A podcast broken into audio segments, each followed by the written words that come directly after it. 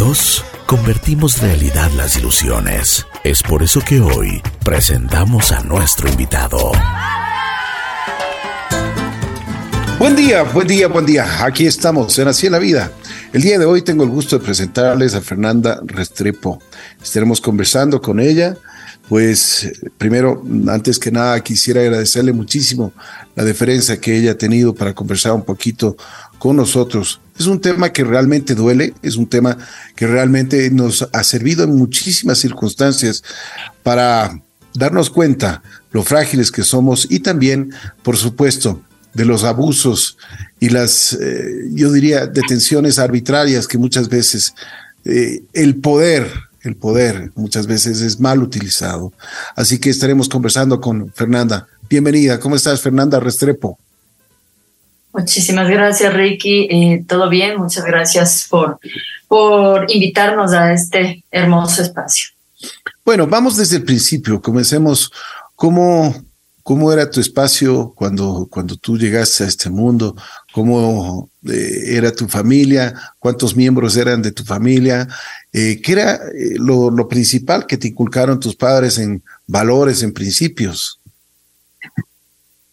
Bueno, eh, mis padres llegaron en el año 70, o en los años 70, aquí a Ecuador. Mi padre fue eh, solicitado por una empresa eh, desde Ecuador, la, la internacional. Mi padre eh, es ingeniero mecánico e industrial y no, no existía como su rama, su, su, su profesión todavía aquí, entonces pues eh, digamos que importaban profesionales en esa época y sí, y era un contrato solo de dos años, sin embargo, eh, amó Ecuador, amó Quito, amó la paz de Quito, como la paz que se respiraba, ¿no? Esto era una isla de paz, de- como le decían en esa época, ¿no?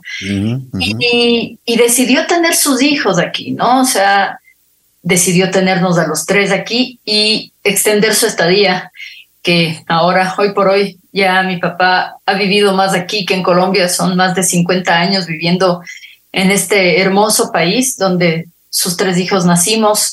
Vivíamos eh, por la 6 de diciembre, por donde antes era el colegio alemán, ahora el Megamaxi Mira, ¿eh? una familia muy, muy hermosa y una familia típica de, de clase media, ¿no? O sea, de mm, una familia trabajadora, mi mamá una, un, as para los negocios, ¿no? Mi, mamá, bueno, como muchas mamás de, de la época, no, no llegaron a, a, a, a, a la universidad como tal, pero era una mujer de una rapidez, eh, de, de, una agilidad mental, de una inteligencia, de, de una soltura de palabra, eh, se comía el mundo, ¿no? Y, y, ella empezó como varios negocios de, de vender decoración, de vender eh, eh, objetos, etcétera, para varios almacenes, surtía varios almacenes aquí y luego tuvo su almacén que seguimos teniéndolo en el centro comercial El Bosque. Una ¿Cómo familia, se llama el almacén? ¿Cómo se llama se el llama almacén? Se llama Originales y ya tiene como 40 años de ese almacén. Qué bien, qué bien. Ajá. Entonces, eh, una familia eh, tranquila, la típica familia de paseos familiares a, al Cotopaxi, todos en la perrera con el huevo duro, el, la Coca-Cola, el pollito, ¿no? O sea, no éramos una familia de, de viajar al exterior más que a Colombia y eso en carrito. Olvídate de, de viajar en avión toda la familia, sino más, más, mucho más austero el, el asunto, pero una familia muy unida, muy feliz de sabernos familia con muchísimo amor, o sea, dos padres con un amor infinito por sus hijos, una dulzura eh, de mi padre increíble y, de mi madre también, ¿no? Eh, que, le, que luchaba con un, como una leona por sus hijos, eh, mientras estaban todos vivos y, luego de desaparecidos, luego cuando cambió nuestra, nuestra historia familiar radicalmente, ¿no? Eh, luego, pues, eh, mi, mis padres fueron ahorrando y así se construyó la casa que todavía mi padre, o sea, o todavía es la casa de mi padre en, en Miravalle 1. ¿Eh? Antes de Cumbayá, todo esto era montaña, potreros. Así es. Así es. carretera de piedra y aquí siempre, siempre fuimos felices. Que pues has descrito muy bien los orígenes de tu familia, la unidad que tenían y el amor que, que profesaron tanto padres como hijos, hijos hacia padres. Bueno, en esta, en este, en esta isla de paz, en este Quito hermoso que, que tú, tú remarcabas hace un momento, pues sucede lo impensable. tus hermanos Santiago y eh, Carlos eh, tenían 14 y 17 años, eh, jóvenes, llenos de vida. Me imagino que eran realmente la alegría del hogar en, muchísimos aspectos. Eh, tengo entendido que se llevaban excelentemente bien los dos, que eran cómplices en cada una de las actividades que ellos, que ellos manejaban. Pero cuéntanos un poquito, ¿qué pasó? Bueno, eso es lo que seguimos preguntándonos 35 años después de la desaparición, Ricky. ¿Qué pasó? Eh, ¿Por qué? ¿No? Bueno, no hay un por qué. Eran, eran, eran muchachos eh, muy educados, muy sensibles, o sea, eh, que no hacían absolutamente ningún, ningún daño a nadie, absoluto. Así es, me faltó quizás contar parte de la historia que mi familia como como plena y muy y corriente que era, no pertenecíamos a ningún grupo político, a ningún partido, a ningún tipo de lucha social en esa época, ni reivindicaciones sociales eh, de, ningún sentido, más bien alejada de, de todo ese foco, ¿no? Eh, entonces, eh, pero en esa época, año 88, el 84 al 88, para los que no recuerdan, para los que no nacieron, eh, estaba pues al mando un, gobierno eh, de muy, o sea, de, mucha mano dura, el gobierno de León Febres Cordero, de mucha persecución, supuestamente, ¿no es cierto? O sea, se perseguía y se atacaba a, un grupo incipiente que nacía, eh, que era Alfaro Vive Carajo, un, grupo subversivo. Entonces, mm, encontraron la mejor excusa para instaurar finalmente eh, el, miedo en la sociedad, ¿no? Paralizar a, la protesta social, los reclamos sociales, las reivindicaciones y ellos, eh, como grupo político, dieron carta blanca a la Policía Nacional de la época, formando grupos de persecución de agentes encubiertos, ¿sí? Agentes encubiertos en carros de vidrios oscuros, vestidos de civil, eh, que se dedicaban a eso, a marcar el terror, a perseguir al que era el que no era, torturarlos para sacarle la supuesta información, ¿no es cierto? Y, ganar medallas y trofeos, ¿no? Porque por, por cada por cada capturado ellos también ganaban eh, días libres, días francos, eh, y mis hermanos fueron este falso positivo que le llaman, ¿no es cierto? Dos niños, como tú dices, dos niños, es que es inconcebible y por eso la sociedad eh, ha estado tan removida y tan movida con este caso porque no eran adultos, no formaban parte de ningún grupo, no eran drogadictos, no bebían, no fumaban. Santiago estudiaba su primer añito de universidad de medicina en la Universidad Central. Andrés ni siquiera terminaba el colegio. Dos niños de 14 y 17 años son interceptados, secuestrados, torturados sin piedad, sin derecho a una llamada eh, y finalmente desaparecidos. Su único delito era no haber ido con licencia ese día. Ellos iban manejando un trooper, iban a despedir a un amigo que se iba a Estados Unidos a estudiar, su mejor amigo de los scouts. Eran niños de scouts, o sea, más, más norios ya no podían ser, ¿no? Eh, y, y, nunca llegaron finalmente, eso ya, ya, ya sabemos de esta parte de la historia. había mucha xenofobia en esa época, Ricky. Eh, la sigue habiendo ahora. Eh, los ecuatorianos pecamos de eso, creo yo, esta sociedad de, xenófobos.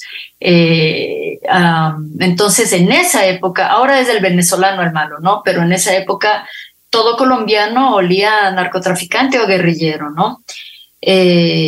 Y claro, los apellidos nuestros de nuestra familia son de orígenes muy, muy colombianos, muy paisas, ¿no? Restrepo, Arismendi.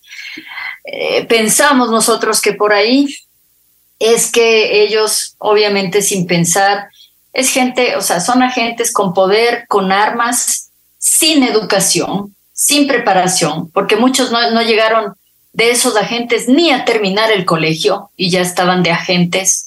Este, eh, no digo se les fue la mano porque a uno no se le va la mano y asesina.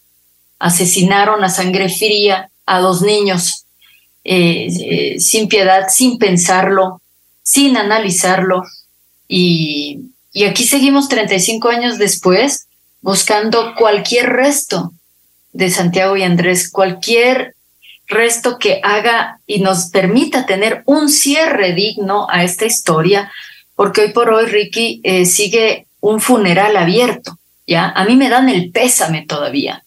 Cuando tú entierras a tu familiar, son dos días, tres, lo enterraste y sabes que está ahí y, y te duele en el alma y es un vacío eterno, pero cierras un capítulo. Cuando existe un desaparecido, tú no puedes cerrar la historia porque no aparece, porque no está, está en todos lados y en ninguna parte. Así y es. es eso es lo más doloroso que una familia puede atravesar y que miles de familias atraviesan el día de hoy en, en, en, Ecuador y en esta ciudad, ¿no? En Quito. Cuéntanos una cosa, ¿cómo fue el día que desaparecieron? ¿A qué horas, a qué horas ellos salieron de su casa? Eh, me imagino que no llegaron eh, esa noche, si es que mm. fuese eh, del caso. No hubo ninguna llamada. Tus padres, me imagino que la desesperación por buscar a sus hijos. ¿Qué pasó? Cuéntanos. Bueno, eh, mis padres ese día era viernes 8 de enero. Eh, llegaron unos familiares de Colombia y se permitieron, se dieron el pequeño lujo, digamos, de irse a la playa dos días. Quedábamos encargados con la señora que trabajaba en la casa, que era como una segunda mamá para nosotros también Santiago, que tenía 17, un niño muy responsable, ya universitario, que daba al mando del, del carro, de las llaves, y ese día, viernes 8, era un día muy soleado, muy hermoso, no había ni una nube en el firmamento. Y recuerdo pues que ellos, ellos fueron a dejarme al colegio, ¿sí?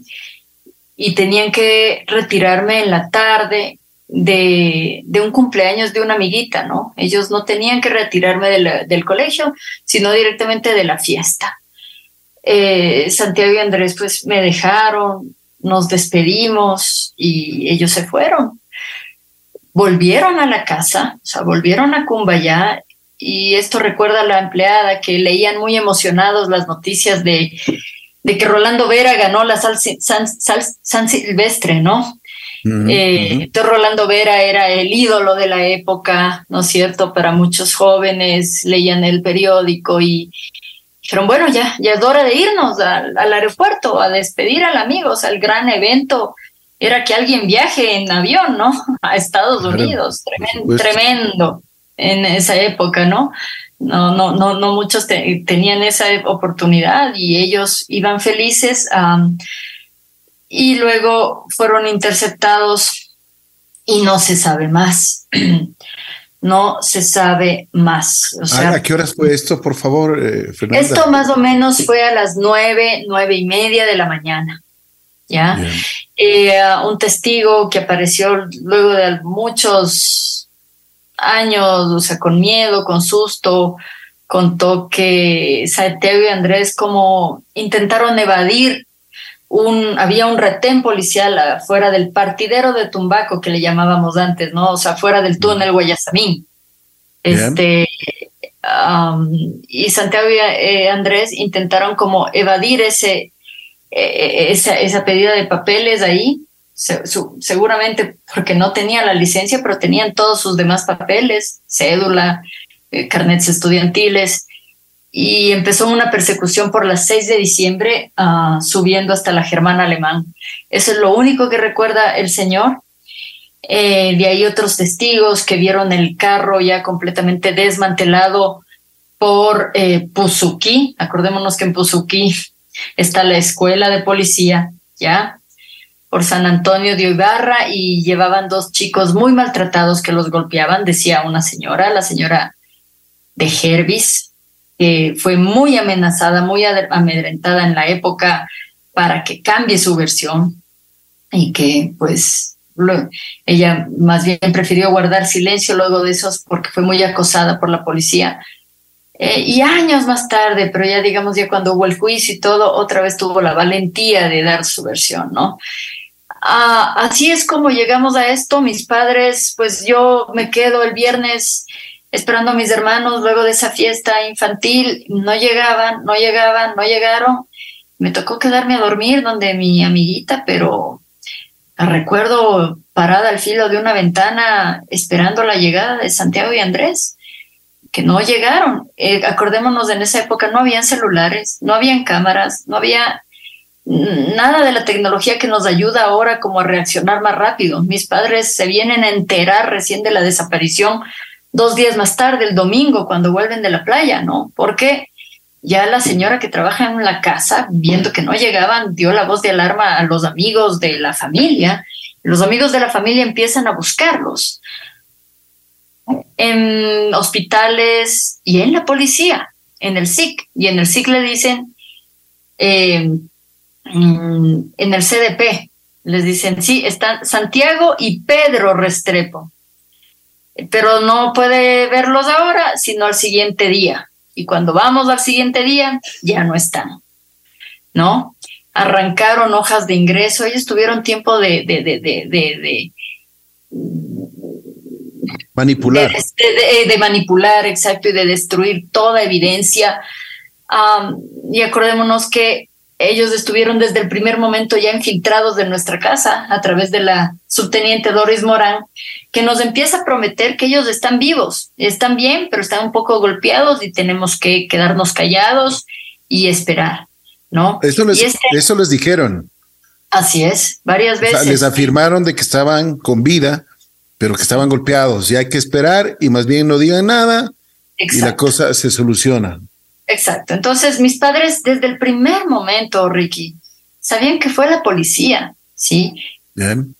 Porque ellos mismos, a través de esta subteniente, decían, nosotros los tenemos, pero espérense un rato, esperen, esperen, no, pues ya los habían matado, ya los habían desaparecido, pero ellos necesitaban que nosotros nos quedemos en silencio y guardamos silencio un año, porque fue un año de promesas, y ese fue el tiempo suficiente para hacer el crimen perfecto entre comillas. Pero, a ver, Fernanda, ¿cómo, ¿cómo pueden haber esperado tanto tiempo, un año? O sea, mm. eh, un año de mentiras, un año de falsedades, o sea, pero ustedes deberían haber, o sea, me imagino si es que los tenían en el, en, el, en el CDP, lo mínimo que podían aceptar la policía es dejarlos ver, por más golpeados de que estén.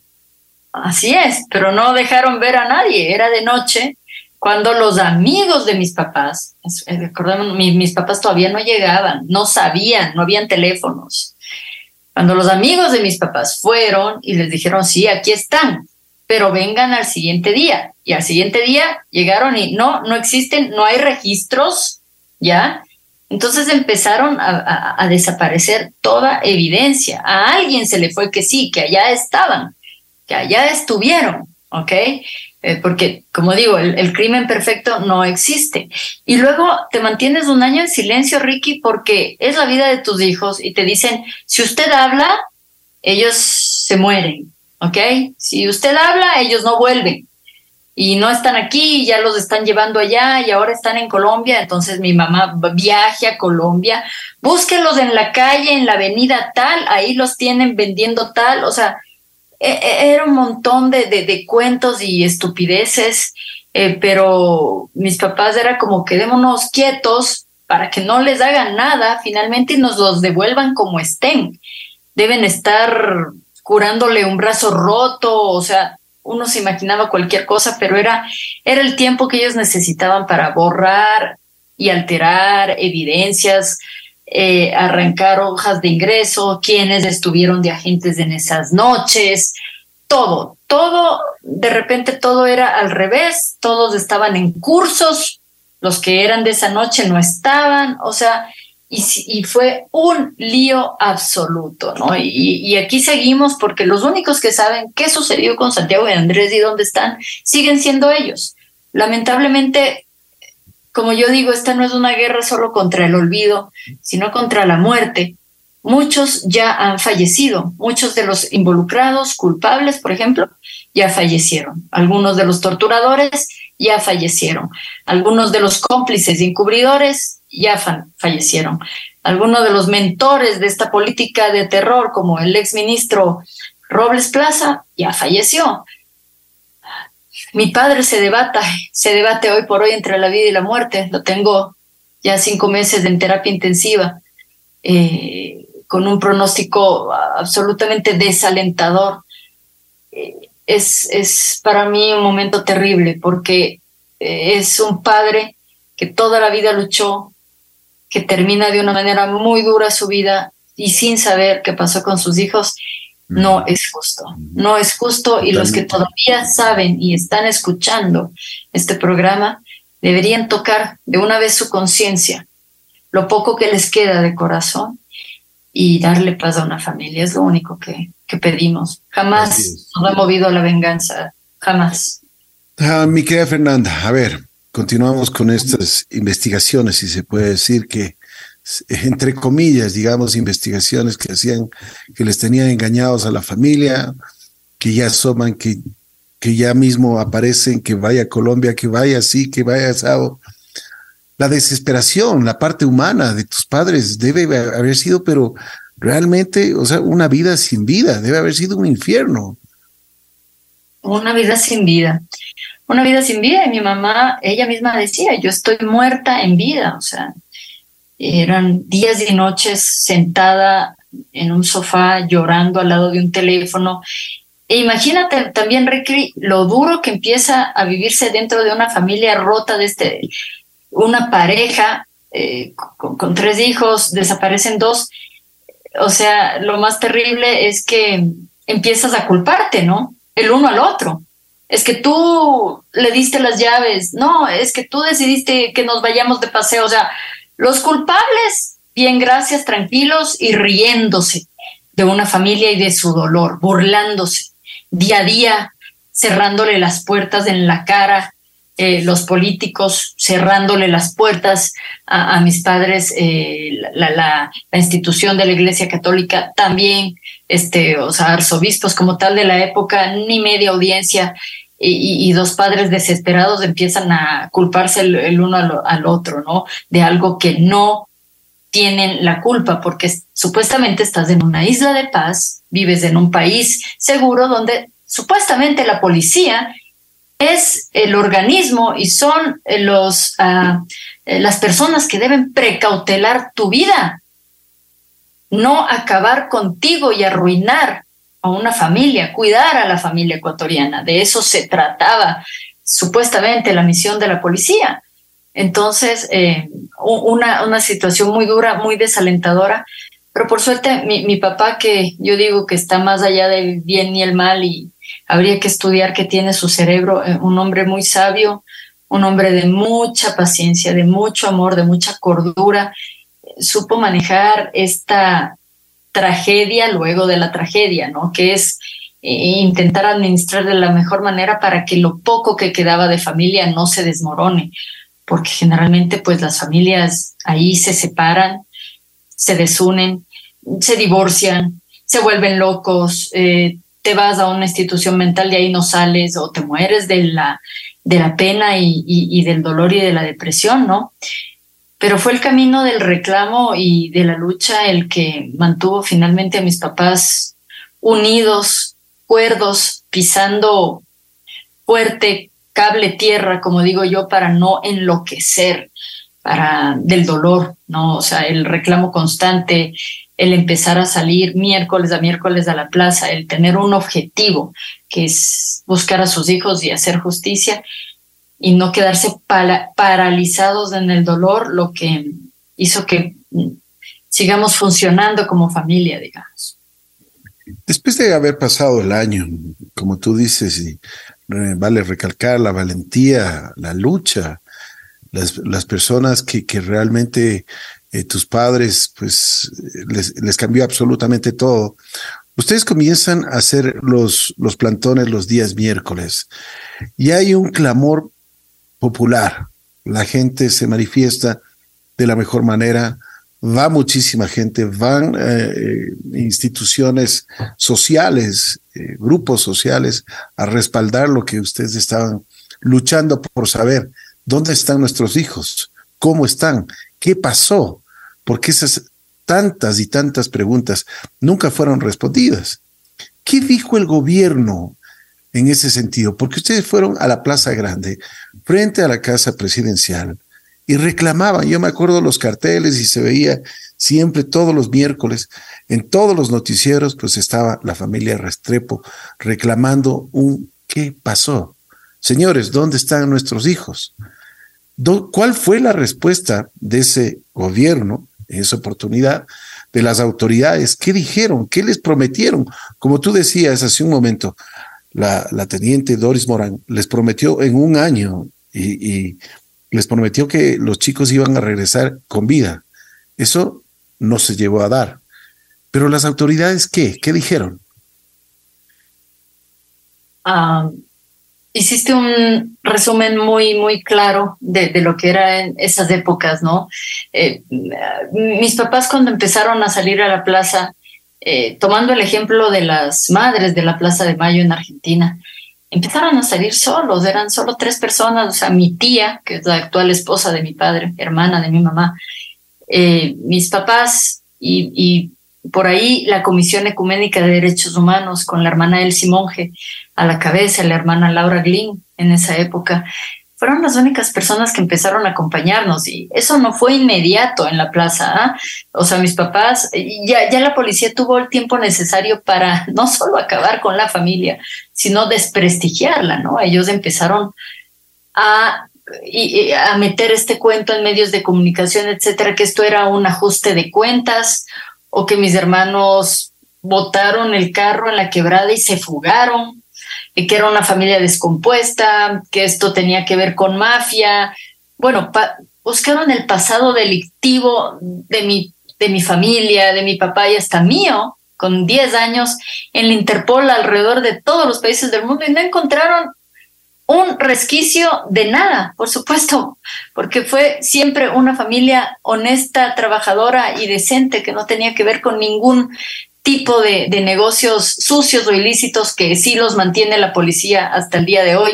Fernanda, este, o sea que, o sea que cambió la cosa. Eran los pájaros contra las escopetas. Exacto, los pájaros contra las escopetas, o sea. O sea, y, no existía, no existía ningún argumento para, para sobre este asunto, digamos. No, no existía uh -huh. ninguna justificación por qué uh -huh. habían desaparecido tus hermanos, una familia destrozada pero sí existía un planteamiento o una estrategia o una manipulación en toda la información y ahora querían verles a ustedes que por qué, o sea, estos pobres niños, o sea, ustedes tenían, si es que tenían antecedentes delictivos o, o si es que estaban involucrados con, con las mafias o con narcotráfico, uh -huh. con ese tipo uh -huh. de cosas. Pero esos son los argumentos burdos pues Ajá. realmente es una grosería la, a la Ajá. inteligencia de todos los ecuatorianos y de todos los seres humanos.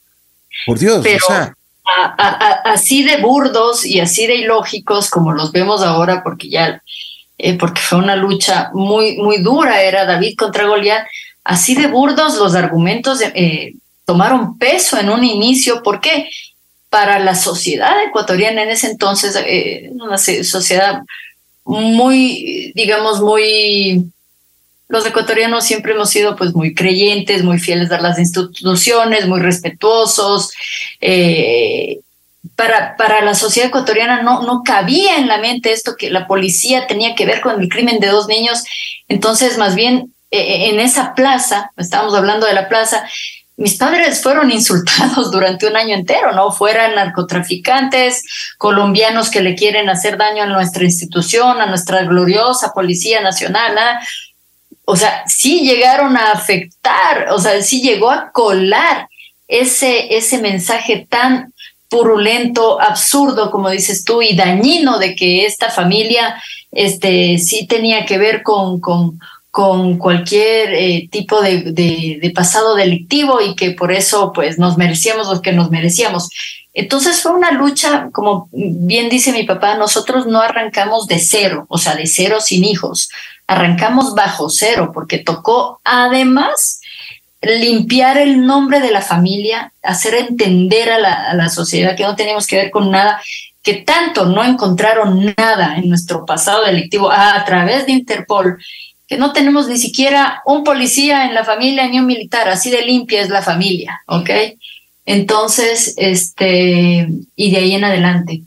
Poco a poco la gente fue entendiendo y muchas otras familias que te habían tenido el mismo caso nuestro con la policía, de abuso policial, de tortura, de desaparición, eh, político y no político, ¿no es cierto? Fueron apareciendo en la plaza, mamás con la foto de sus hijos, podemos sumarnos a ustedes y mi papá, obvio, obvio, por supuesto, o sea, esta no es nuestra plaza, este es el reclamo de todos los derechos y, poco a poco muchos otros familiares empezaron a, a aparecer con sus cartelitos rompiendo el miedo, porque había mucho miedo en esa época y pocos canales de información. No es como ahora. Yo protesto y lo pongo en redes y lo hago grande y lo viralizo, como, como dicen ahora.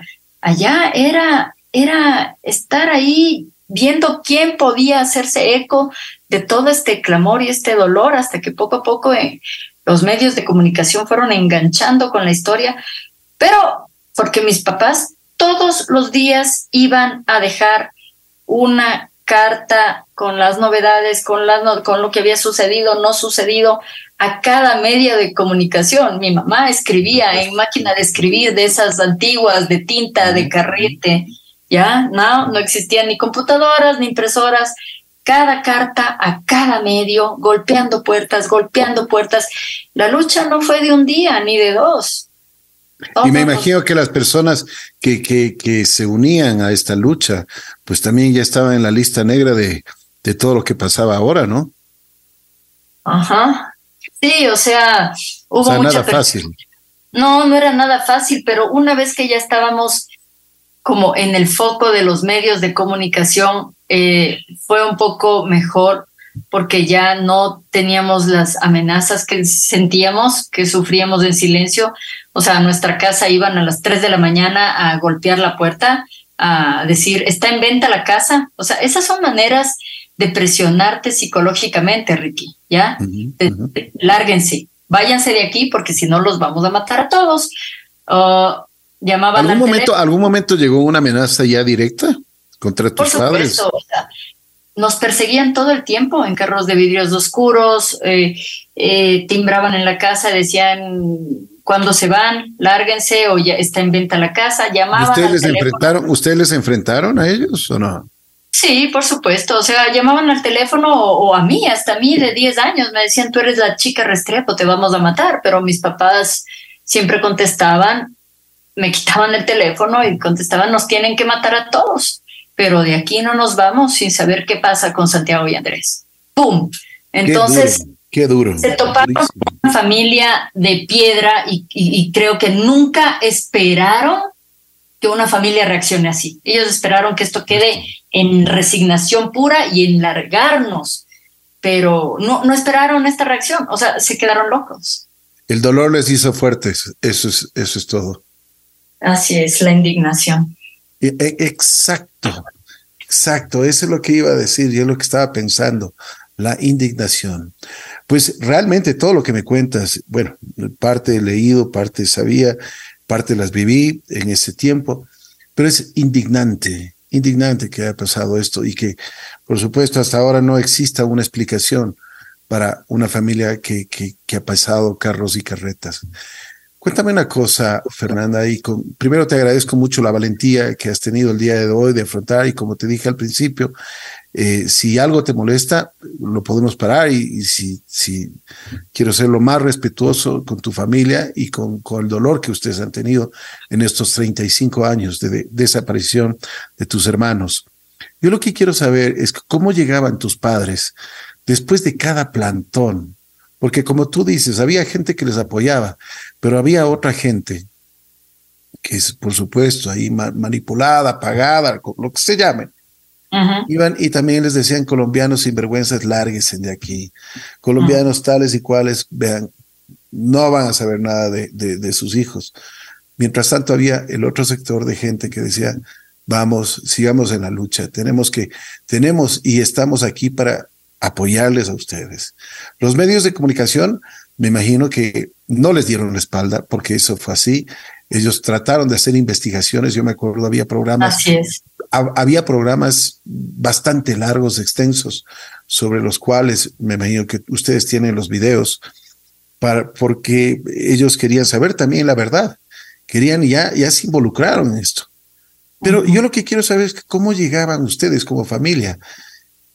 El, el, momento que ya se acababa este plantón, ¿cuál era, cuáles eran los sentimientos que ustedes tenían dentro ya entre los tres. ¿Qué es lo que pasaba? ¿Qué es lo que decían? Porque me imagino que ese dolor debe haber sido profundo. Era todos los miércoles era como volver al entierro. Mm, volver del entierro, sí. Volver del entierro, exacto. Exacto. Eh, claro, no, no, no, no te digo que todos los miércoles eran iluminados o llenos de fuerza y esperanza y llegabas perfecto a casa, o sea, llegas llegas rendido también, ¿no? O sea, eh, por eso digo, o sea, las luchas uno decide cuándo las empieza eh, y, no se sabe cuándo terminan y, es agotador. No todos los días son de ánimo, de lucha, de, darle a la pelea, de seguir. Hay días de mucha soledad, oscuridad, llanto, este, eh, angustia, desesperación de que ya cabe esta pesadilla. Sobre todo mi mamá, o sea, se, enfrascaba nuevamente en su dolor, en su angustia, en pegarse de todos los santos, de todos los rezos, eh, digamos, tranquilizantes. Mi papá acabó con, con todas estas tranquilizantes que la tenían como fuera de este mundo porque le prescribían mil cosas y la tenían fuera de órbita, pues. Cuando ella llega allá a dejar eh, todos estos calmantes de ella, fue una, una mente súper lúcida y súper confrontativa y ella de mucho más fuerza y de enfrentarse, ¿no? De, tú te los veías a los culpables o a los cómplices encubridores en un supermaxi, pues. mi mamá los veía hasta haciendo las compras y de la solapa los cogía, ¿no? Del cuello. ¿Dónde están mis hijos? Sin miedo, ¿no? Eh, eh, sí, el, el, regreso a casa luego de un miércoles a miércoles no siempre era, no siempre era de fuerza, no siempre era de, esperanza. Había mucho dolor también, pero yo sí me atrevo a decir que la mayoría sí era de, de, una, de una fuerza porque mucha gente nos sostuvo y nos sigue sosteniendo en el camino. Muchas organizaciones, entonces los supuestos amigos de la época, que eran más bien de, de, corriente así de, de familias de, derecha o más acomodadas, todos desaparecieron. Todas esas amistades, entre comillas, se diluyeron absolutamente y mis padres empiezan a conocer otro tipo eh, de, gente realmente de corazón humana y de, una... Te corto un ratito. Tú has topado una, una cosa que es muy, pero muy importante. Todas las amistades, estas amistades acomodadas de derecha, amistades entre comillas, ¿no? Desaparecieron. ¿Hubo, por qué, ¿Hubo un porqué sobre eso? tenían miedo, tenían susto de que les pase lo mismo, ¿no? O de que, o de que. O sea, mejor eh, con ellos ya no me llevo. Exactamente, porque vaya a pasarme lo mismo, o sea, que ni me relacionen, porque la cosa está muy peligrosa. Pero qué buenos amigos, ¿ah? Excelentes amigos, ya te puedes dar cuenta, ¿no? Entre amigos de familias colombianas y familias ecuatorianas, todos, todos desaparecieron de, de casa, ¿no? Antes llenaba. dicen que dicen, dicen muchas muchas veces dicen que cuando existe dolor ahí es cuando se conoce quién está junto a ti. Cuando estás bien, cuando estás en fiesta, cuando tienes mucho muchas cosas materiales, ahí está todo el mundo, pero cuando tienes el dolor y cuando estás pasando un mal momento, ahí te das cuenta quién es quién. Eso es un dicho muy verdadero y que lo palpamos de primera mano, Ricky. O sea, mi mamá era una, era una mujer muy sociable, muy encantadora, muy graciosa, amaba reunir a la gente en casa, cocinaba delicioso, entonces era llena de invitados la casa, era llena de fiestas, de música, de, paseos, de ruido, de, de mucha gente, ¿ya? Y cuando sucedió esto, todos desaparecieron, pero, o sea, todos, o sea, no solo desaparecieron mis hermanos, sino todas las amistades. Se fueron, o sea, adiós, desaparecieron. Los primeros días estuvieron como ahí por, por pena, no sé qué, ni sé cuánto, pero luego, hasta luego, o sea, esto está horrible, muy inseguro, no los culpamos. El miedo es libre, el miedo es humano, ¿ya? Pero no estuvieron ahí. Y otro tipo de gente totalmente desconocida para nosotros, empieza a, darnos esa fuerza, esa amistad eh, sincera, eh, gente de grupos sociales, organizaciones de trabajadores, grupos de derechos humanos, gente de derechos humanos, este, eh, de, todo tipo de reivindicaciones, de luchas que siempre estaban en las luchas y que nosotros desconocíamos completamente, como esta familia o estas familias que viven en una burbuja y no se enteran de qué sucede en el Ecuador, finalmente, hasta que te sucede a ti y abres los ojos, ¿no? Eh, a, a la realidad y a todas las luchas que enfrentan día a día mucha gente. ¿No es cierto? Entonces, eh, ese acercarnos para nosotros, yo creo que sí fue un baño de realidad y, muchas eh, bendiciones porque no nos dejaron solos en esta angustia y en esta orfandad, ¿ya? Porque nos dejaron huérfanos de hijos, huérfanos de hermanos, eh, huérfanos de nietos, de sobrinos. Eh, en esta orfandad, eh, nos sostuvieron y con ellos volvíamos. Mi mamá empieza a traer eh, los estudiantes de la central, a los trabajadores, a, la casa, ¿no? Este, los músicos, los cantantes, Jaime Guevara, los artistas populares, Adriana Oña, los saltimbanquis, empiezan a venir a la casa miércoles a miércoles, luego de las protestas ellos son nuestros principales invitados para compartir y para tomar aliento y seguir hasta el siguiente miércoles de reclamo. Y una cosa, Fernanda, una cosa, ustedes son, ustedes en ese tiempo eran católicos, cristianos, eh, eh, ¿cómo, les iba con la religión? Ajá, bueno, como toda familia, y sobre todo las familias paisas, muy católicos, ¿no? O sea, eh, creo que en Colombia se profesa mucho más la religión, son como más curuchupas que acá que en Ecuador. Eh, éramos una familia, claro, de origen católico, pero no, no de esas familias que iban todos los domingos a misa, ¿no? Yo no me, yo no me recuerdo domingo tras domingo a misa, pero sí, pues el bautizo, eh, la primera comunión, obviamente, todo lo que los sacramentos y, y, creyentes, o sea, creyentes, no de ir a la iglesia, como digo, todos los fines de semana, pero sí de, de, creer en Dios y por supuesto y todo. Entonces, ese fue otro periplo, ¿no? Porque mm, desaparecen mis hermanos y claro, uno se pega de todos los santos, de todos los rezos y empiezan a aparecer todas las religiones y todas las sectas en esta historia también, muchos queriendo pescar a río revuelto, o sea, los evangélicos, venga para acá, pero usted tiene que dar el 10% de su diez, ¿no? El diezmo a la iglesia y para que se le cumpla la, ¿no es cierto? El, el, milagro. Entonces aquí está, ¿no? Este es el fondo y esta es la cuenta bancaria.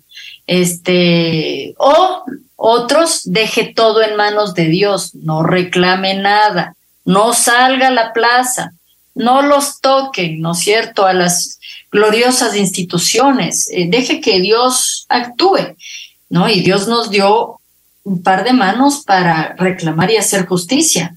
Eh, los que mm, nosotros sí tenemos en el corazón muy presentes y que nos apoyaron de una manera real, no ficticia, no por allá solo dejando todo en las manos de Dios, fue la gente de, de la teología de la liberación, mm, es, una iglesia mucho más de, allegada como al pueblo, al, trabajo social, a las reivindicaciones sociales en el campo, de la mano de Monseñor Luna, ¿no es cierto?, de Leonidas Proaño. Este tipo de, corriente eh, de fe estuvo muy, muy, muy al lado nuestro y pues nos apoyó de una manera muy, muy práctica y, muy, muy de corazón. Una, una cuestión, eh, Fernanda. Hemos hablado de la religión y todo, pero bueno, en la parte personal y a cada uno y cuando... No te olvides de los brujos, ¿ah? También pasamos por mil brujos. Sí, ya, pero eso, eso iba después. Pero eh, ya, ya en, la, en la forma personal de cada uno de, de nosotros, eh, siempre tenemos a Dios presente o, a un creador o al, yo no sé, muchas, muchas veces el universo, lo que, lo que tú creas y pienses. ¿Algún momento llegaste a conversar con Dios? Todo el tiempo, todo el tiempo creo que uno conversa eh, con Dios. a, veces más, a veces menos. También tienes un poco, te, llenas un poco de resentimiento, ¿no es cierto? De por qué a nosotros todo, ¿no? Ah, ahora que mi padre sigue muy frágil, muy convaleciente, sin, un pronóstico claro en, terapia intensiva, cinco meses. Eh, claro, uno, uno tiene esta desazón, eh, esta, ¿por qué a nosotros todo? O sea, ¿por qué? ¿Por qué la repartición de las tragedias tiene que ser así? Mm, pero creo que nos hemos, yo por lo menos me he reconciliado con, con, esa idea de Dios o con esa fe, este, abrazando lo que nos ha tocado vivir eh, sin culpar a nadie, eh, sino, bueno, mm, decir aquí seguimos de alguna manera y eh, hemos tenido esta vida que nos ha tocado vivir, pero también ha sido una bendición, por ejemplo, el, crimen no fue del todo en vano, ¿no? De mis hermanos, eh, muchos jóvenes eh, se salvaron debido a esta tragedia y por esta lucha de dos padres y luego de más familias, muchos jóvenes se salvaron. La policía mm, no fue la misma definitivamente, les tocó cambiar a la fuerza. Obviamente siguen cometiendo delitos y, y lo hemos visto con el último caso de María Belén Bernal, pero no fue una cuestión eh, masiva como sucedió en Argentina o en Chile, que pudo haberse ido absolutamente de las manos, y eso es por una lucha y la valentía de todo un pueblo ecuatoriano que dijo esto no lo admitimos, basta, porque finalmente fue el pueblo ecuatoriano el que, el que, el que los señaló y sigue señalando, y de ese escrutinio público nunca se ha salvado la policía, y de ese señalamiento diario nunca se ha salvado. Eh, Santiago y Andrés no han aparecido, pero están en la mente de todos los ecuatorianos y en la mente de los culpables y en la mente de esa institución que no ha podido quitarse ese estigma de encima y no se lo ha podido quitar porque ellos mismos no han querido admitir de una vez por todas del crimen y, y decir dónde están y qué pasó. Bueno, a ver, ¿qué pasó con esto de los chamanes, los brujos, los mediums? Me imagino que hubo mucha gente de esta en tu casa que dijeron, a ver, crean en nosotros y ya vas a ver cómo voy a ver dónde están. Sí. Tranquilidad en el equipo, voy a ver cómo les llevo dónde están ellos, los cuerpos. cuéntanos esas, ese tipo de experiencias, porque es, es importante estos testimonios de vida que tú nos estás dando, porque hay muchas veces que la desesperación nos hace ver cosas que no, no, no existen. No son reales. Claro, en el medio de la desesperación, Ricky, y yo no sé si tú tienes hijos, pero imagínate perder. Gracias a Dios, sí, sí tengo. Ya. Tengo hijos y, ahora tengo nietos. Ah, mira, imagínate. Es la bendición de Dios. Así es. Imagínate, puedes perder dos hijos de golpe. Dos, dos, no uno, dos. Así es. Eh, te vuelves absolutamente loco, insano y pruebas todo, acudes a todo lo que te dé una, una luz en medio de la oscuridad. Entonces hubo mucho, mucho aprovechador eh, pescando a río revuelto en la desesperación de, una, de unos padres. Aparecieron todo tipo de videntes, todo tipo de brujos, eh, hacían ir a mi papá, tuvo que irse por allá al cañar, a subirse una montaña a las seis y media de la mañana mirando al sur, dándose golpes con una soga, pronunciando los nombres de mis hermanos. No, no, no, no, no. O sea, cuidar una vela en la casa, afuera, y que no se apague la vela durante toda la noche, porque si se apagaba, entonces, entonces ya estaban muertos. O sea, una, una sarta de, de cosas absurdas, locas, pero que uno las hace todas, ¿no es cierto? Porque que no, que no quede nada sin hacer, pero, pero finalmente eh, simplemente minaban la angustia y los recursos pocos que quedaban de la familia, porque esta Ricky es una pérdida en todo sentido. No es, no es solo la pérdida de dos vidas valiosísimas, sino la pérdida psicológica, anímica y económica de una familia, ¿ya? Mis padres dejaron de trabajar porque mi papá era o trabajo, eh, o sea, eh, trabajo en mis cositas y busco mis hijos, eso no, o solo busco mis hijos, ¿ya? Y vivimos de lo que podamos, del almacén, de dos almacenes que están ahí en el bosque, ¿sí? Y de una renta en, en, en, un apartamento en Colombia, para de contar, eh, esos eran como los recursos, porque, y empiezas a gastarte todo, además de las famosas investigaciones policiales, porque mi papá tuvo que pagar, Ricky, dinero de su bolsillo, incluso para sacar las latas que ellos mismos votaron a la quebrada y, oh, ellos mismos encontraron dos meses después. Los primeros días esa quebrada de, de, de, del Machángara fue barrida por defensa civil, bomberos y policía eh, perdón, Defensa Civil, Bomberos, Cruz Roja y no, la policía ni estuvo ahí, no metió las narices. Cruz Roja y Defensa Civil. No había absolutamente nada y tengo entrevistas al respecto que no salieron dentro del, del documental porque ya no cabía tanta cosa. Eh, y dos meses después aparecen las latas. Mi papá tiene que dar de la plata de él porque la policía no tiene plata para sacar las latas de ahí, para contratar la grúa para sacar las latas que ellos mismos votaron. Las famosas investigaciones que Morán y todos sus secuaces se iban de norte a sur, ya que a mi papá incluso en una de esas famosas búsquedas le, tocó dormir al lado de uno de los asesinos en Tulcán. Mi papá pagaba todos los hoteles, pues toda la movilización de toda la policía para sus supuestas investigaciones de los primeros meses, ¿ya? Entonces, la pérdida es a todo nivel incluso económico.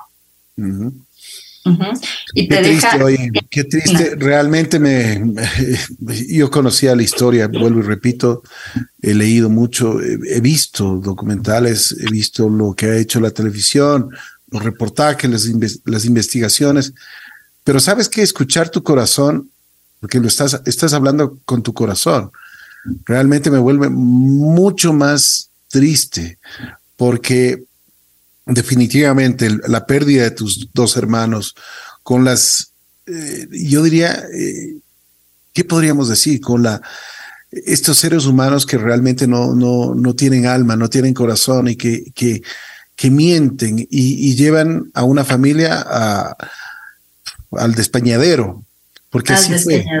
Así fue, y así, así, así yo lo siento el día de hoy. Una cosa, Fernanda, eh, bueno, eh, yo quisiera ya entrar, por ejemplo, en esto de Hugo España. ¿Qué pasó? Porque, como tú dices, eh, después de dos meses, que hasta este momento es irrisorio, ¿no? O sea, barrieron todo el, el y a los dos meses se encuentran latas y, y este tipo de cosas. Bueno, siguen las investigaciones, tu padre va a algunos lugares, tu madre igual, pero siguen las mentiras. ¿Qué pasa con este, este agente, que es un agente que, que estuvo eh, protegido? Dijo algunas cosas sobre esto de la laguna de Yambo. Cuéntanos un poco. Sí, eh, bueno, antes no te había contestado completo porque yo me voy por todo lado, Ricky, perdón. Y tú me decías que qué pasaba con los gobiernos de esa época en la plaza, ¿no? Hubo mucha persecución y eh, en, en, en, la plaza, pues mis padres eran atacados con bombas lacrimógenas, cercos policiales, desde la época de Borja, ¿no es cierto? Y luego en la época de Sixto, él decidió acordonar toda la plaza miércoles a miércoles con 200 policías de la redonda para que dos padres con dos carteles, gente tan peligrosa, no entre a la plaza a perturbar sus oídos, ¿no? La hija nos pidió que por favor le pongamos música clásica al papá, porque es que los pitos y los ruidos era demasiado, ¿no? Eh, entonces, en esta, en, en, en, esta transición, ¿qué pasa con Nueva España? En la época de Borja, a Borja no le queda otra que armar una comisión internacional de investigación. Digo, no le queda otra porque no fue decisión de él, menos aún de su ministro de gobierno, el César Verduga, ¿sí? Que le decían el enano Verduga. Este, no, patacón le decían, ¿no? El patacón, exacto. él, él que había mandado que también. que él, me acuerdo que huyó a México. Algo así. Clarito, sí, sí. sí. Alguna, alguna, alguna cosa pasó con este. Debe este, ser por honesto, ¿cierto? Entonces. Este, este señor, entre comillas, ¿no? Exacto, eh, él también mandaba a la policía a, a callar la protesta y él lo intentó por cualquier modo atacón de que estas investigaciones quedan en nada fue por el gobierno de Colombia, que solicita directamente a Borja que se hagan investigaciones serias en el asunto, porque este, este ya es un problema entre estados, más o menos, que les toca armar una comisión internacional, ¿ya?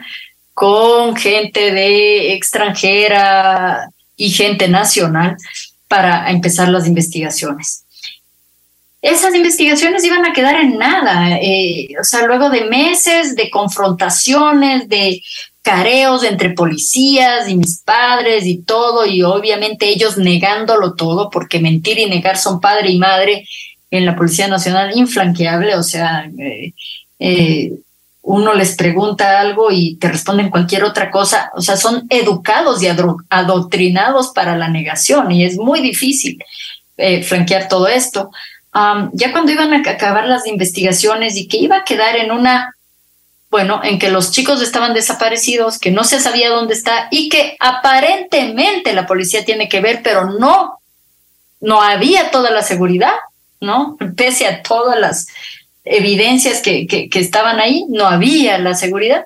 Aparece Hugo España. Él aparece en el Tribunal de Garantías Constitucionales. Uh, y se acerca al, al, director de esa época, que no recuerdo el nombre, y, y, rinde su versión.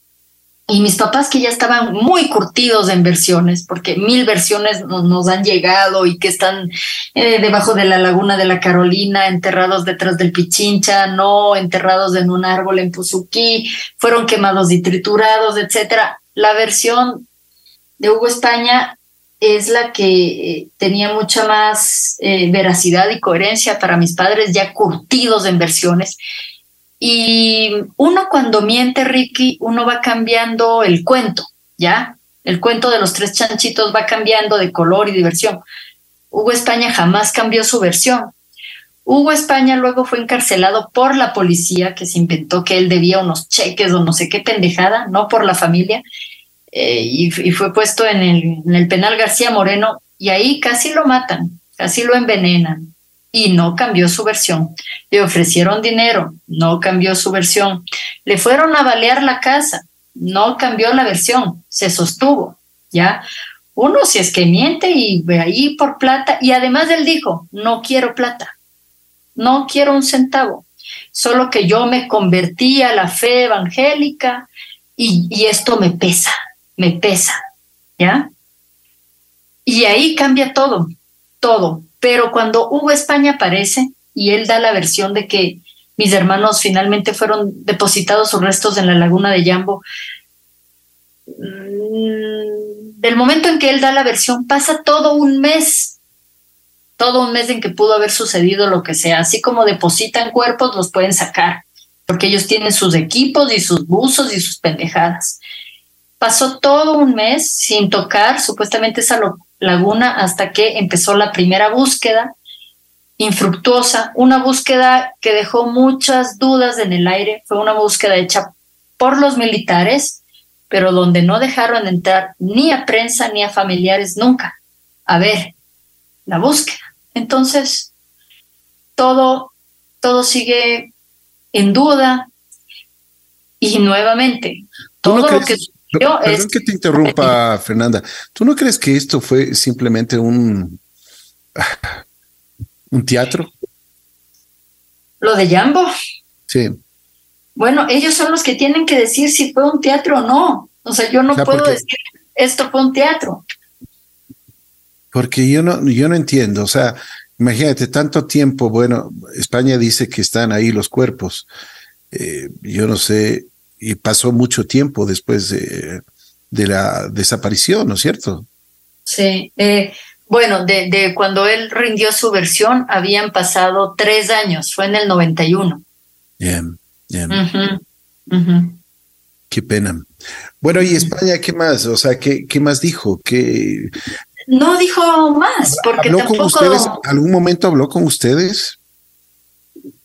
En, los primeros momentos donde daba su versión, antes de dar la versión en la Comisión Internacional y en el juicio, en el posterior juicio, fue el primer juicio que una familia emprende contra miembros del Estado en el Ecuador. La policía tenía sus propios fueros policiales y ellos querían que todo quede entre ellos, juzgarse entre ellos y darse de penas diez ranitas y diez sapitos, ¿no? Y cinco patitos. Fue la primera vez que tuvieron que encarar la justicia civil común, ¿ya? Luego de eso no se habló más eh, y España fue protegido por Amnistía Internacional y tuvo que viajar fuera del país, ¿no? A Inglaterra porque pues su, su vida corría absoluto peligro. En esa época sucedían muchas cosas en paralelo, Ricky. Nunca, había, nunca llegaron ustedes a hablar con él. No, había otro policía que no tengo el apellido ahora, porque como te digo, pasaban muchas cosas en paralelo, era demasiado ruido todo el tiempo. Otra policía iba a rendir su versión voluntaria en esa comisión internacional, venía desde Riobamba y oh, oh, tuvo un accidente de tránsito y se murió. La familia de ese policía demuestra que el policía tenía una bala en la cabeza, ¿ya? ¿Quién lo mató? ¿Qué sucedió y qué fue? Él iba a dar la versión, una versión o rendir versión en el y caso fue de un, un accidente de automóvil. Eso dice la policía, que fue un Pero accidente. tenía una bala en su cabeza. Exactamente. Entonces Wow. eran Oye, épocas oye, oye, este- truculentas. Esta es una historia de terror. De Ajá. terror. ¿Cómo, pudieron ustedes sobrevivir a tantas cosas? Pero bueno, continúa, por favor. Bueno, lo único que te hace sobrevivir es el amor. El amor es eterno y el amor es, es de una sola vía y te, y te sostiene. O sea, ese amor por la familia, ese amor por los hijos, es eh, mm, va más allá del poder, va más allá del miedo. Y bueno, aquí, aquí seguimos. Wow, increíble. Ok, este te- testigo que venía ah, supuestamente tiene un, un accidente, eh, le encuentra con un tiro en la cabeza. ¿Qué más? ¿Qué pasó? Porque debe haber más cosas, ¿no? Exacto. no, ter- o sea, no termina ahí. no- Esta no historia termina no ahí. termina ahí. no termina ahí, pero en paralelo estaba Hugo España. Entonces, eh, eh, como te digo, eran muchas cosas en paralelo y toda la atención ahora la tenía España. Se murió este señor, bueno, ya ni modo se murió, ya, ya no dijo nada, pero sigamos con España, no lo soltemos, porque entonces eh, todo es así. España no dijo todo lo que sabía tampoco. Él siempre habló de un agente chocolate. Eh, y años después, estos policías que fueron juzgados empezaron a dar otros nombres, entre ellos los de los agentes Fraga, Medrano y Gudiño, ¿ya? Eh, estos agentes nunca han sido, o sea, están, están bajo investigación supuestamente en la fiscalía, cosa que lo dudo. 35 Porque- años después, siguen en 35 años investigación. después, sí. Sí, o sea, no han 35 recibido ninguna sanción ni absolutamente nada. No, no. Y los otros policías que sí fueron juzgados los culpan a ellos, ¿ya? Pero obviamente estos, como buenos chapas, porque así lo digo, lo niegan todo. Y ellos dejan de ser policías riquis y se, y se hacen abogados, ¿no? Entonces, para conocer las leyes y sus distintas trequiñuelas y, cómo eh, eh, salirse de, de, la ley, ¿no? O sea, uno de estos agentes, Medrano, es juez en algún juzgado por ahí del sur, es juez y este Medrano es lo que nosotros seguimos sospechando que es el famoso agente chocolate que tuvo que ver como en el golpe final de gracia de mis hermanos, y que nunca fue juzgado, este, el agente Medrano, que seguramente me escucha y me ha escuchado varias veces y voy a seguir diciendo su nombre hasta que alguien. ¿Cuál es su nombre? agente Medrano. Pero, pero su, su nombre, ese es su apellido. Ay, bueno, el nombre se me escapa ahora. Déjame ver. Bueno, pero las autoridades, quienes escuchan mucho este programa, eh, tenemos la suerte de tener muchas personas que nos, nos, nos sintonizan.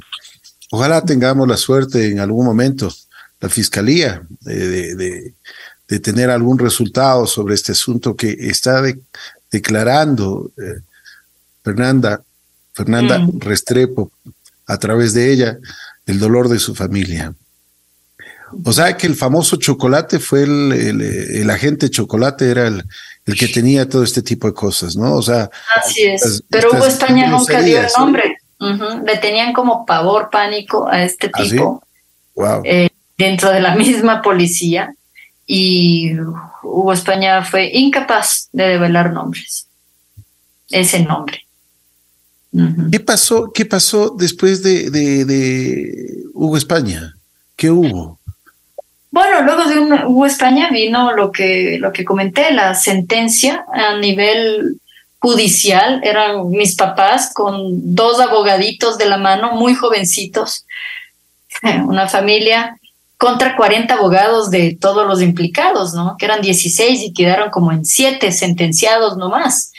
Pero era toda la maquinaria del poder y del poder estatal en contra de una familia se reían, se burlaban porque ellos estaban tan seguros de que iban a salir limpios de todo esto, porque como no había cuerpo del delito, entonces no aparecían los cuerpos de mis hermanos, no había delito más o menos, ¿no? Decían ellos, muy felices, eh, regocijados en su crimen, pero la lucha fue tal que al menos hubo siete sentenciados con penas que además, Ricky, les dieron la mitad de la pena por buena conducta.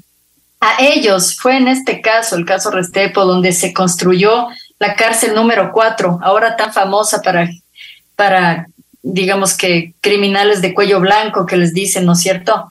Eh, políticos y demás, la cárcel número cuatro, que es la cárcel de lujo, entre comillas, ¿no? Que queda por ahí por, por el condado.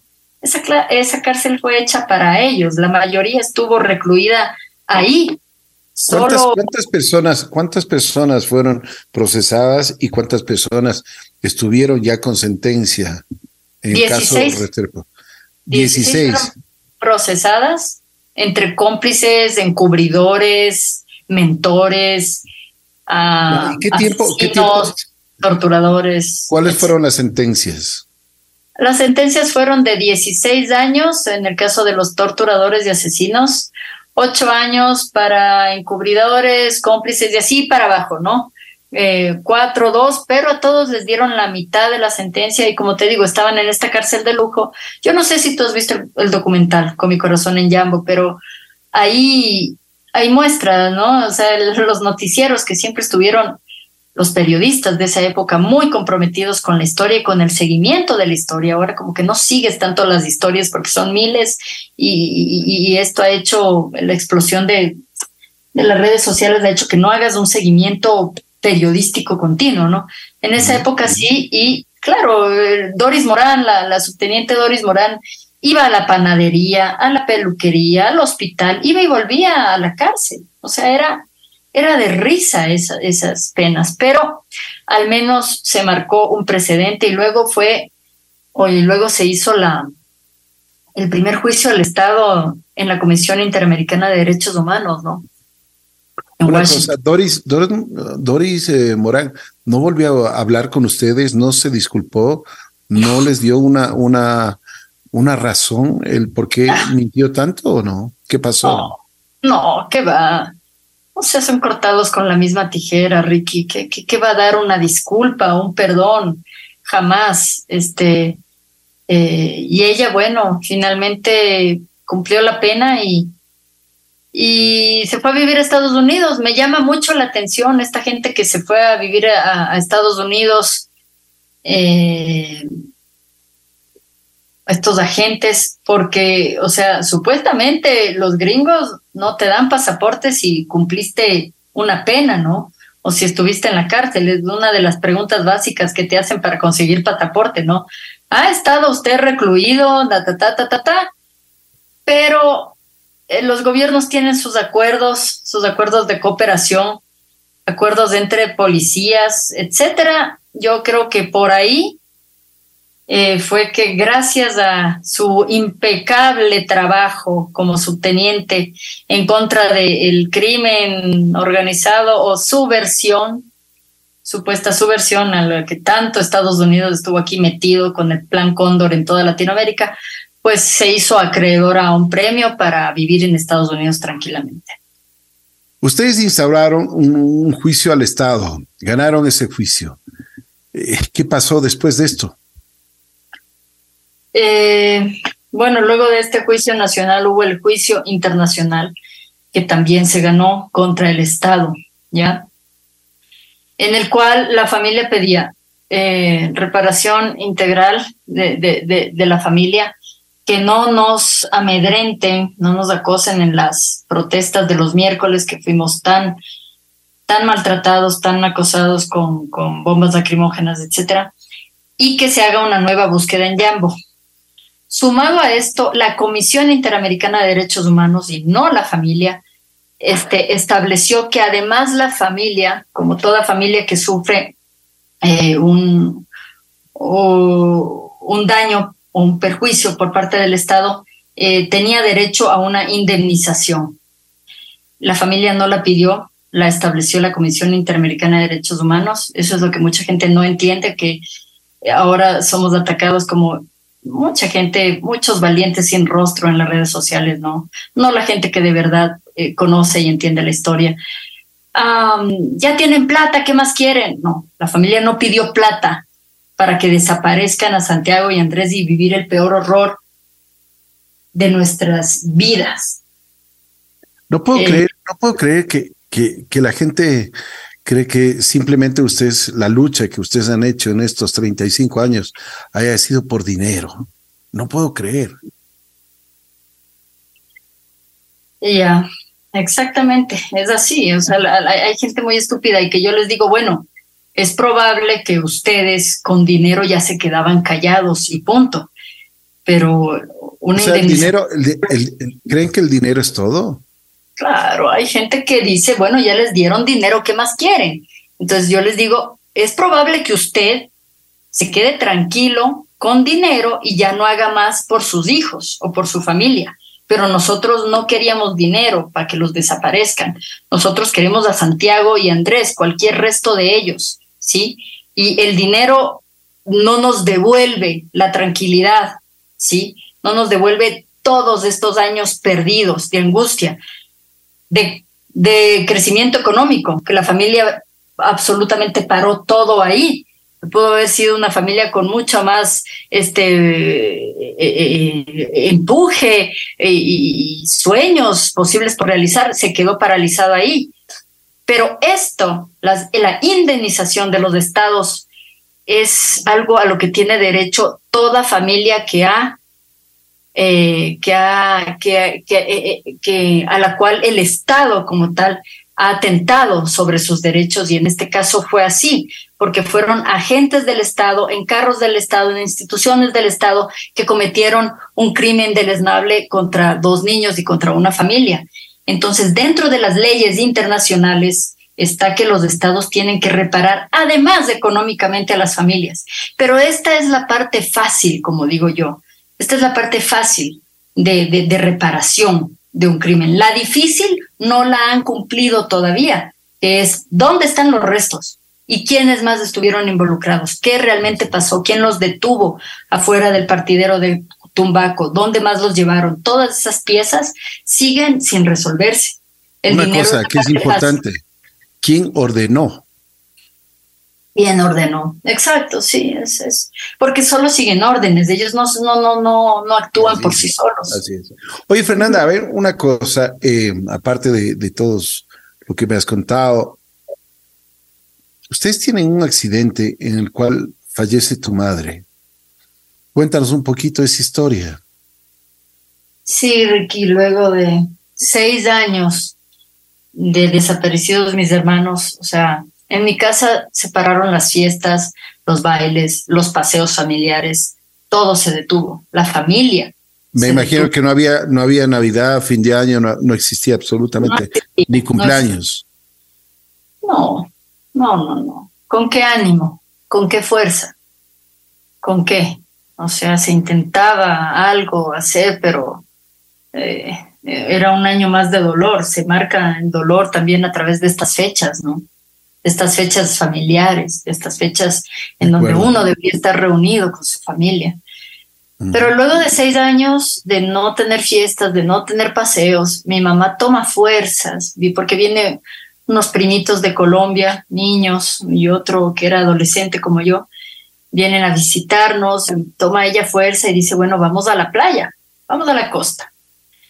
Fuimos a la costa, en Manabí, estuvimos ahí, ella por primera vez se metió al mar, que eso no, nunca se había dado, a ella no le gustaba el mar, tampoco le gustaban las fotografías, ni que la fotografíen, se dejaba tomar fotos, era todo como muy extraño, digamos, en ese sentido. Y al regreso de la playa nos embistió un tráiler eh, íbamos en un trooper, otro trooper, ¿no? Que habíamos tenido, que habíamos comprado luego del trooper que, que, lo trituraron. Este, y ahí fallece mi mamá. Fue un golpe, un golpe durísimo, un nuevo golpe, ¿no? que sumó a esta tragedia. Esta, esta nueva pérdida de, horrible, triste. Terrible. Fernanda, Tú tuviste que tomar un, papel desde muy pequeña, un papel de, luchadora, de fuerte, de, e, incluso yo me imagino que muchas veces tus padres rendidos se apoyaban en ti, en tu sonrisa, en tus, en tus diabluras de pequeña, en algo más. Sí, claro. Eh, bueno, mi, mi, papá tuvo la sabiduría dentro de todo de, de que mi vida siga lo más normal posible. Y en muchos de los primeros años mi papá fue padre y madre para mí, porque mi mamá era como, estaba fuera de órbita, ¿no? O sea, para ella solo tenía dos hijos que estaban desaparecidos y, su hija le recordaba mucho a ellos y mi mamá no me podía ni mirar al, a la cara, ¿no? Porque le, yo me parezco mucho a, mi hermano Andrés, a mi hermano menor, eh, y eso le producía mucho dolor. Entonces, bueno, mi papá tuvo esa sabiduría de no, de que mi vida siga como y corriente dentro de lo que cabía, de, llevarme todos los días y recogerme todos los días del, del, colegio, de estar conmigo haciendo deberes y luego ir a tocar puertas y seguir luchando y jodiendo y dando la carta y dando el no sé qué y dando el reclamo y, y viendo el nombre y el otro nombre y, y, todo lo que significaba la, búsqueda en general, pero jamás me sentí como abandonada. Y sí, yo con un peso encima de, de no fallarles, ¿no? O sea, yo no podía ser ahora la niña problema que tenía que también pues sumarme a la tragedia, a la depresión o una niña incontrolable, ah, rebelde, etcétera. Yo estaba ya entrando a la, a la adolescencia, ¿no? Eh, más bien me volví como muy buen estudiante, cosa que no era así como, o sea, estudiaba, pero no era como que me destacaba en la escuela, pero en el colegio me volqué a los estudios y me volqué a la danza, me volqué al ballet.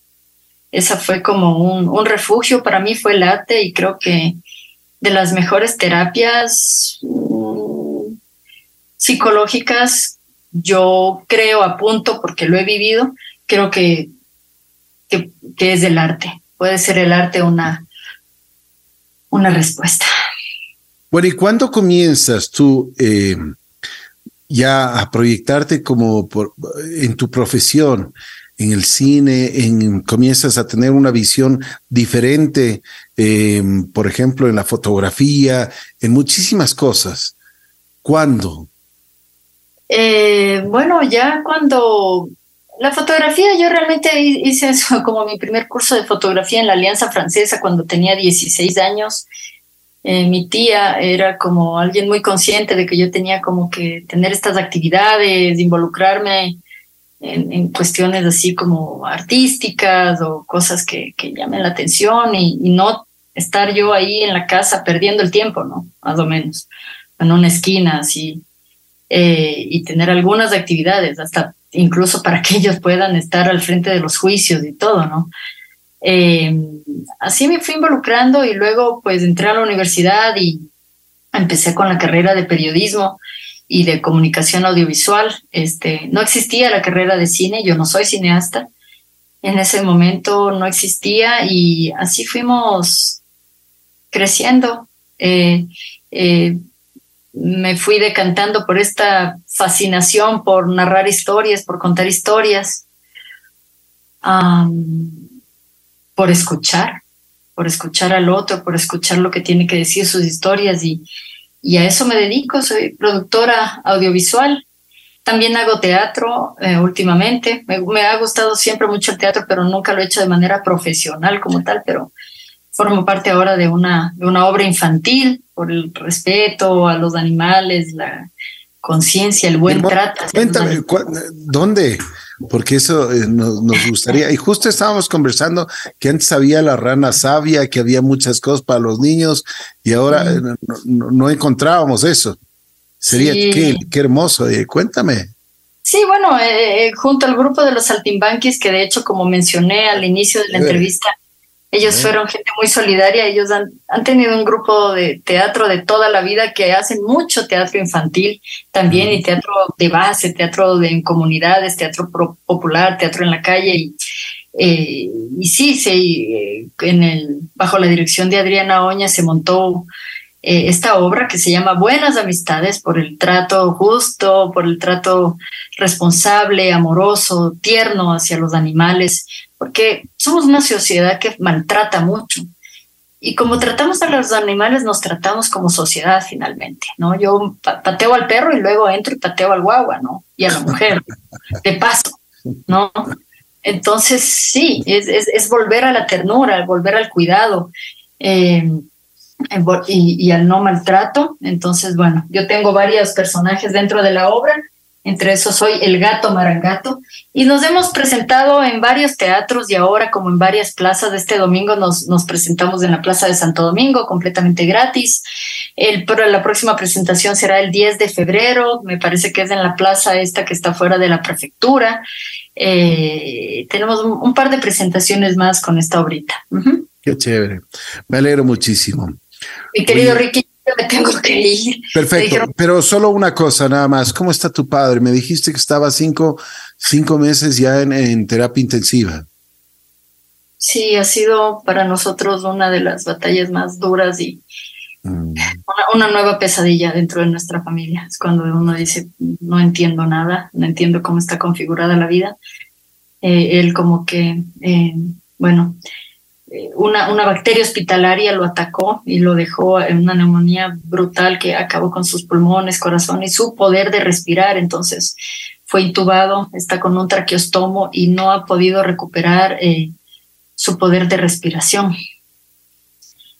Entonces, eh, eso lo tiene muy mal y, y parece que no va a poder recuperar su poder de respirar, sigue hospitalizado y y es, es, es, es un infierno esto que estamos Me imagino, me imagino, me imagino.